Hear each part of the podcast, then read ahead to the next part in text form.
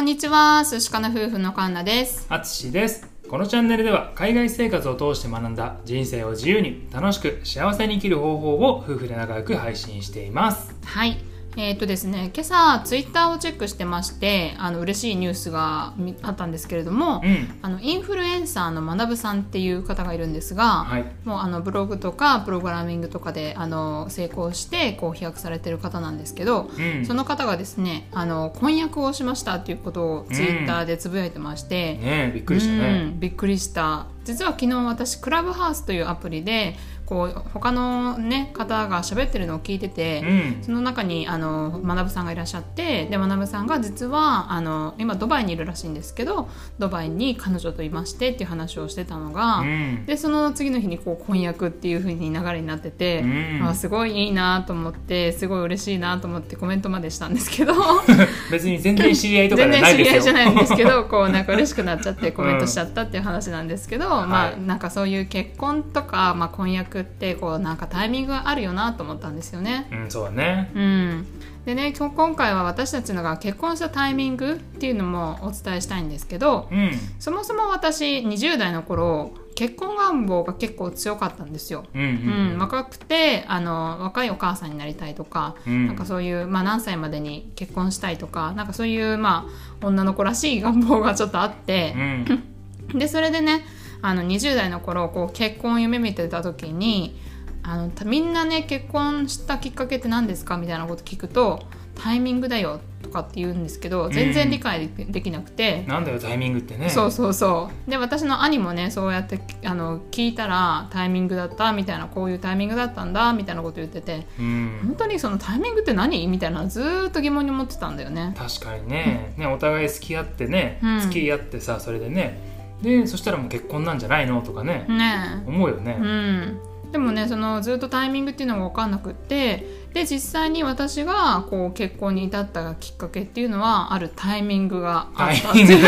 まさかの。まさかの。何なんだ何なんだと言い続けたタイミングで結婚したと。そうそうそう。うん、でね私たちのことになるんですけど、うん。私たち夫婦はその結婚する前に2年ぐらいねこう付き合ってる期間があったんだよね。うんそうだね。うん、でその当時あの私が付き合って2年近くなる頃にあの私のねあの親友が結婚するってことでうん。連絡もらって結婚式を挙げるっていう話だだったんだよね。そうだね。でそれでやっぱりこう嬉しい反面こう羨ましいなみたいな。うん。まあ、当時私も2 5 6だったからこう、ね、なんていうの？適齢期というか、うん。こう結婚し周りもし始めてるしあの、ね、若い若くこうお母さんになるんだったらもう結婚しなきゃみたいな焦りとかあって、でそれであのすごい自分の中でねこう結婚願望がまたヒートアップしちゃって。うん。でもう2年近く付き合ってたしまあね淳ともすごくうまくいってるから結婚したいなと思ってたんだけどこうねその時あのすごくまあ猛烈にって言ったらなんだけどすごいプッシュしてうん。結婚いいな結婚したいなみたいな感じでさ こう匂わせてやってた時期があったんだよね。プンプンしてたよ、うん、プンプンに匂ってたよ本当に。匂ってた。うん。それを1週間ぐらいこうね連絡取ってこう言いなんか言い続けたんだけど、うん。全然響かず。そうだね、うん。スーッと受け流したね、それはなんで受け流したの？まあ、当時、あのー働き始めて社会人2年目3年目3年目ぐらいだったと思うんだけど、うん。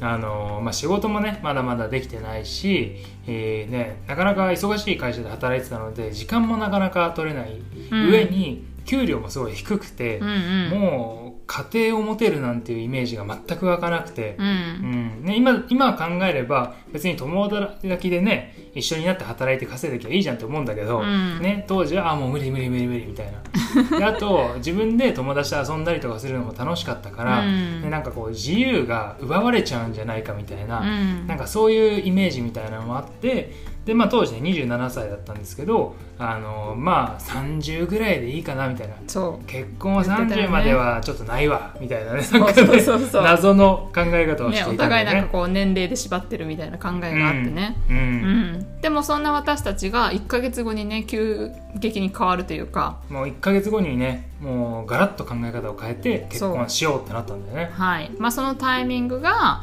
一緒にオーストラリア行こうって決めたうん。うん、きっかけ、そう。うん、となって、そう。まあ、そのなんでこう変わったかっていうとこう結婚したい結婚したいという私のこう興味とか意識があのじゃあもうこれ響かないから、うん。もうなんか違うこと考えなきゃと思ってそれが英語の方に行ったんだよね。うん。まあ、当時その働いてた職場でもみんな英語使う環境だったしやっぱりあの英語を伸ばしたいなっていうのも思ったから、うん。こう英語に興味を持ち始めて英会話スクール行ったりとか。ででも英会話スクールのなんか費用がすごく高くって、うん。もうこれだったら海外行けるじゃんっていうことでオーストラリア行くのがいいなと思って、まあ、オーストラリアっていうかね海外行きたいって思って、うん。こうワーホリ制度っていうのを知ってワーキングホリデーっていうね制度があるんですけどそういうのを知ってででもやっぱ一人じゃちょっとあの勇気がないから淳を誘ってね行こうって言ったんだよね。うんそうだね。まあその後ねこういろいろ流れはあったんだけど最終的にねこう2人で一緒に行こうって決めて、うんでその流れでこう結婚しようっていう風になったんだよね。そうだね、うん。あのいきなりそこで結婚がつながらないかもしれないんですけど、まあ、あの 背景としては僕の親がですねあの同性は、えーダメよっていう、まあ、うん両親でう、ん。一緒に住むんだったらもう結婚しなさいと、ううんん、いうアイデアを持ってる両親だったので、まあ、オーストラリアに一緒に行くっていうことはつまり一緒に住むから、うん。結婚籍を入れてから行った方がいいなとうん。いうふうにまあ頭がつながって、ね、もう1ヶ月前までは結婚？いやいやいや30まで30までいいよみたいな、ね、そんな感じのあの僕だったんですけども、うんうん。ね、こう心機一転、ね、オーストラリアでチャレンジしようというあの目標が2人で持ってたので、えーそれをやるためにじゃあ結婚しようっていうのがこう一緒についてきたっていうね。そう。いう感じだったんだよね。そう、まあ、その当時ね押して押してでもあの全然響かないから弾いたらまさかのこっちからあのなんていうの私からこう あの言ってくれて、うん。なんか本当にあタイミングってあるんだなってその時本当思ったんだよね。そうだね、うん、多分あのままそのね結婚結婚言われてても多分しなかったと思うし。絶対ねなかなかならなかったよね。うん、そう。で当時自分が、まあ、悩んでたというかこのままじゃ働き方としてまずいな何かスキルを手手に入れて転職しなきゃみたいな、うん。なんかそういう悩みみたいなのがあったから、ね、それを解決するためにっていうのと、まあ、カンナのそ、ね、あの英語をやりたいとかさ、うん。海外に住んでみたいっていうお互いのこう目標が一つにね持てたので、まあ、それが、えーきっかけとなって、うん、結婚も一緒についてきたと、うん。えーまさにタイミング。タイミングですよ皆さ。うん。ん、何よ、はい。何よタイミング？何なんだよって思ってたタイミングが、うん。まさにうちらもあこれだったのかと、うん。うんいう感じでね納得したんだよね。はいまあ、でもこうひと一言付け足しておくと、まあ、うん結婚だけがね全てはではないとは思うんですけれどもあもちろんもちろん、うん。うん、いろんなパートナーシップの形もあるし、うん。まあ一人でねこう自由に生活してるっていうのもすごくねすごい楽しいと思うんですよね。あもちろんね、うん。まあ、私たちの場合に関してで言うとこう2人でね目標を持つことによってで、まあ、結婚っていう形にはなったけれどもこう、ね、楽しく人生を生きるっていうのがこう2人で合致したからこそ、うん。こうよりねいい生活の方向に向けたなっていうふうには思うんだよね。そうだね、うん。まあねこっち来て思うのは結婚ってまあ一つの制度うん。であるし、ね、あの一夫多妻の国とかももちろんあるわけで、うんうん。ね、あの事実婚が認められてる国とかもあるわけだし、うん。ね、なんか日本にいた時にはもう結婚だ結婚だってこう捉われてたんだけど、ねまあ、実際には振り返ってみると、まあ、結婚してよかったっちゃよかったけどどちらかというと2人でこう目標を持ってで一緒になって頑張っていくっていうなんかそういうことが、あのなんだろう僕たちをさらに幸せにしたしたくさん素敵なね思い出もできたし、うん。うん、なのでまあ結婚はしたけど、まあ、あれがきっかけで2人でチャレンジできたのであなんか良かったなっていうね、うん。うん、そんな感じに今は思ってます。はい。まあよかったら皆さんもコメント欄でねこう、うん。どういう結婚のタイミングがあったのか、うん。シェアしてくださるとすごく嬉しいです。ね、すごく興味深くね読ませていただきたいと思います。はい、では、えー、とこれからは、えー、とコメント返しの方に行きたいと思います。はい、昨日はね私たちの結婚指輪を手作りした話をしたんですけれども、うん、そちらの方にコメント何件かいただいてますありがとうございありますがとうございます。えっ、とマーヤさん東南アジアのミニマリストさんありがとうございますありがとうございます。えー、わー素敵な話実は私も結婚指輪は手作りがいいなと思ってたのでとても参考になりましたかっこ結婚はまだかっこかける100回ほど先ですがということで。ありがとうございますマーヤありがとうございさん。ます。ねオリジナルなこう指輪が作れるのもすごい良かったしさ。うん。こうねお金も節約できたし、うん。でそれがさらに思い出にもなるからすごい良かったよね。あもう最高だよね。ねえ。特に自分でね何か作るのが好きっていう人は、うん。ね、特にねいいと思うよ。そうだね。うん、なのでマーヤさんの将来の楽しみにとっといてくださいってうんいうことですね,、はい。はい、えー次はレイさんゴールデンフィフティのレイさんありがとうございますありがとうございます。お金をかければいいってものではないですもんねお金と幸せは比例するとは限らないのでいつもラブラブで地球の波動も上がりますね。ありがとうございます。レイさんいつもありがとうございます地球の波動まで僕たちが影響してたとは。いや気づかなかったな。ね、いい波動を送れるといいんですけれども、うん、まあでもね形も残っておど思い出も残ってて、うんうん。いい良かったなと思います本当に。そうだね、うん。本当にあの指輪とかが好きな人でねあもうこれが欲しいっていうのはねあそれを買ったらいいと思うんだよね、うんもだけどあんまり別にこだわりないよっていうそもそもねこの指輪をするっていう文化すら何なのみたいな人は、うん。ねまあ、あの自分で何か別のことしてもいいし、うん。手作りで何かしてもいいしね、ね。うん、まあそれは自分が好きなようにしたらいいんじゃないかなと思うよね。はい、えーお次になおちゃん先生。素敵なお話ですね。価値観って人それぞれだけど夫婦は時間とお金の感覚があまり大きくずれてるとしんどいなしんどいかなと思いますが寿司かな夫婦さんはぴったりなんですね。さすが。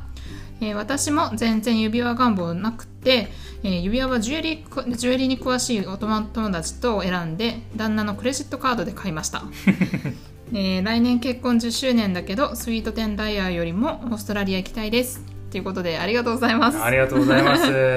ねまあ確かに私たちの場合はこう価値観が合ってたからこそまあ良かったかなっていうのもあるよね。そうだね。あとはまあうん。2人でねあの金欠生活をしたので安いパンをねこうかじり合ったみたいなね、うん。なんかそういうところでか、ね、あの感覚が合ってたみたいなのねあるかもわかんないです、うん。そしてなおちゃん先生のね結婚指輪の秘話が。はい。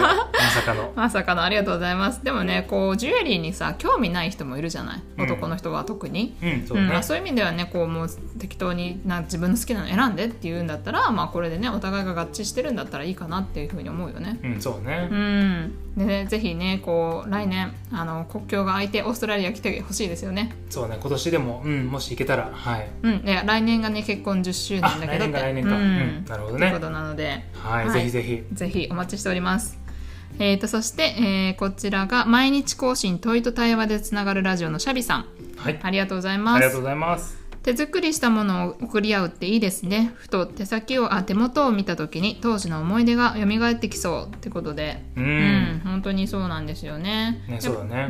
うん、やっぱりこうね指輪を見てさああの頃懐かしいなとか思ったりとかさ。でこういう形にも残ってるからさすごくいいなと思うよね。そうだね。もう本当にね一緒に作ったっていうこともねあの覚えてるので、うん。ね、あの時の気持ちとかもこう思い出せて、うん、あのいいのでおすすめですよ。はいで最後に足つぼ市の毎日健康ラジオのゆうりさん。いつもありがとうございありがとうごますざいます。えー素敵ですねっていうお一言なんですけどもうん本当に良かったなと思ってます。はい。素敵なエピソードを送らせていただきました、いつも聞いてくださってありがとうございます。ありがとうございます。はい。ね、あの以上でコメント返しを終わりたいと思うんですけれども、はい、私たち寿司かな夫婦では、えー、Twitter と Instagram をやっております。よければフォローの方よろしくお願いいたします。あとはですね、えー私たちはあの質問をね、募集しております。質問箱を設置しておりますので、そちらから、えーご意見ですとか、質問を送っていただけるととっても嬉しいです。はいはい、では最後まで聞いてくださってありがとうございました。また明日お会いしましょう。明日は晴れかな寿司かなバイバイ